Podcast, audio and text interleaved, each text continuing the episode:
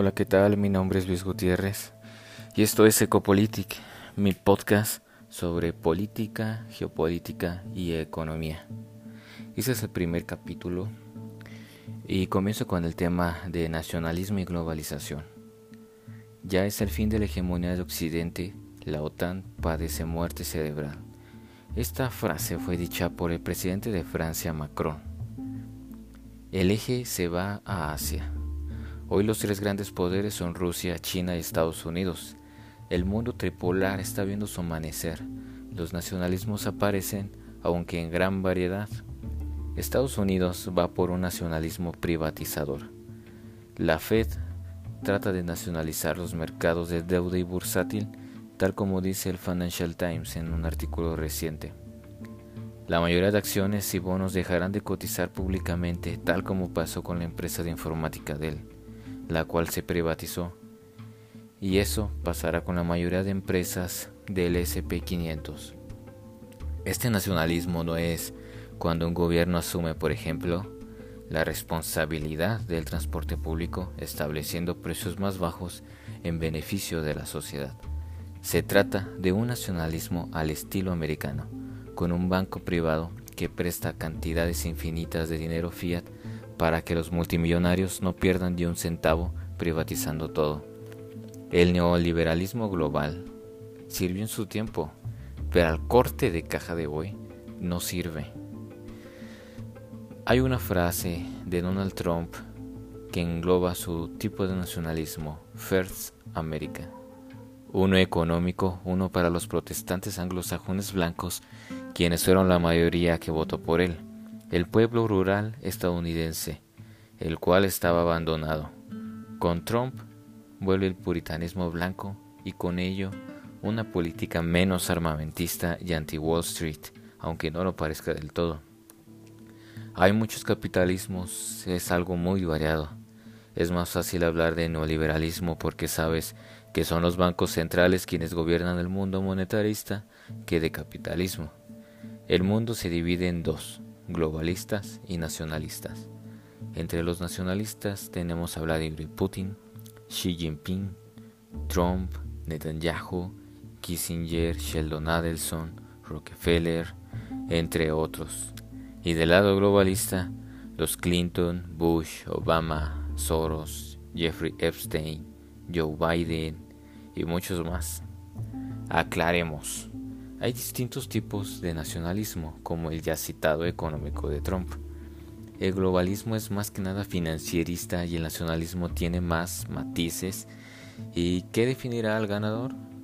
La inteligencia artificial. Estamos en una fase de transición donde se está redefiniendo el orden mundial. ¿Y dónde juega México? México desgraciadamente vive en la jaula geopolítica, como diría Alfredo Jalifa Rame una sola de las empresas estadounidenses vale el Producto Interno Bruto de México, ya sea Twitter, Amazon, Microsoft, Facebook, etc. Una sola. A escalas de mercado bursátil y de deuda, al igual también que geopolítica, México no tiene grandes cartas. La que tenía que era el petróleo la perdió. Y vemos en Fortune 500 o basta ver el IPC mexicano para darse cuenta de que Pemex cada año va perdiendo más valor sin mencionar el aumento de su deuda. Recordemos la frase de Brzezinski, no queremos un Japón en la frontera, dicho por palabras de un ex asesor de seguridad durante el gobierno de Carter en Estados Unidos. Este país que nos tiene en una mano y que ha sido entregado por los mismísimos gobernantes mexicanos cada sexenio, que será una tarea heroica salir de ahí.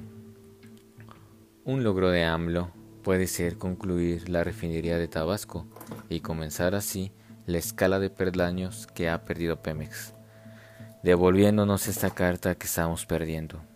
El petróleo, señores, sigue siendo aún negocio y lo seguirá siendo en esta década.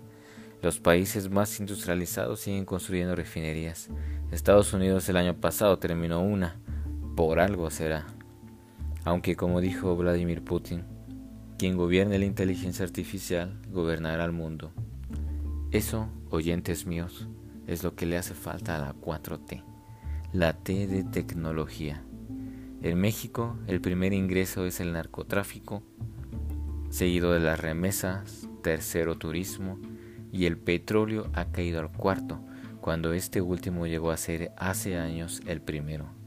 Sí, el neoliberalismo, más que el capitalismo, está llevando la economía y el planeta al punto del colapso. Pero no todo es malo y en la crisis está la oportunidad, tal como lo saben los millonarios que ya están juntando sus reservas de oro para lo que se avecina. Lo mismo están haciendo los grandes bancos. Una recesión debido al fortalec debido más bien al decaimiento del mercado de deuda, una crisis peor que la del 2008. Una de las mayores fortalezas de México es su cultura, y esa es la mayor debilidad de Estados Unidos. Cito a Oscar Wilde. Estados Unidos pasó de la barbarie a la decadencia sin pasar por la civilización. El 2020 será un año de cambio, reestructuración y redirección de la política mundial, tal como ha pasado en crisis anteriores. Esta década será marcada por la desglobalización, desdolarización y despoblación.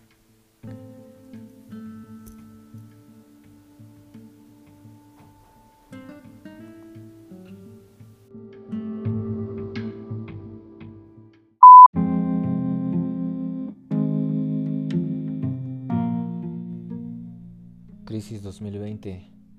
Petróleo y oro.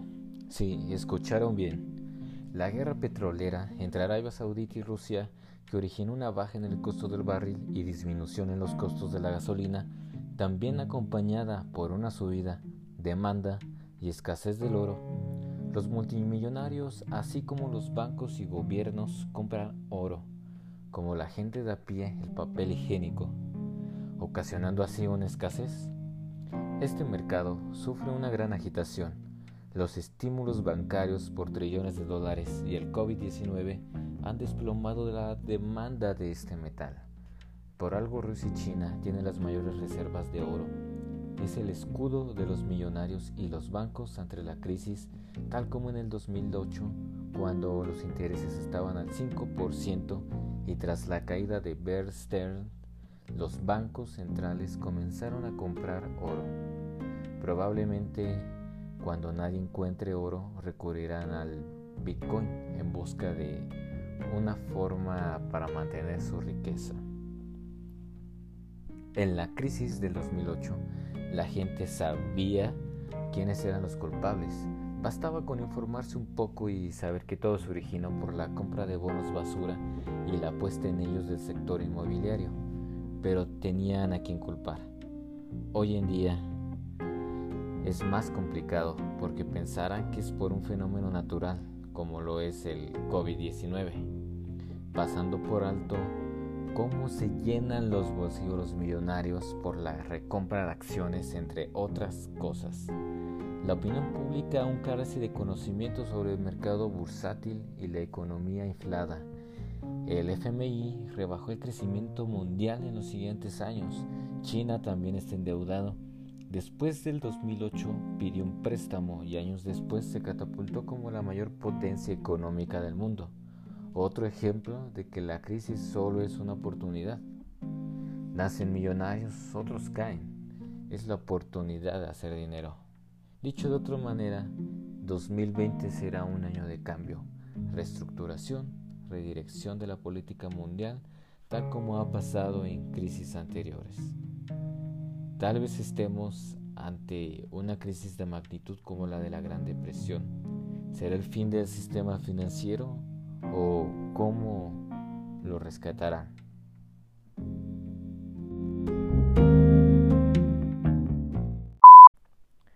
Bueno gente, gracias por escucharme. Nos vemos el siguiente lunes con el inicio de El Orden Tripolar.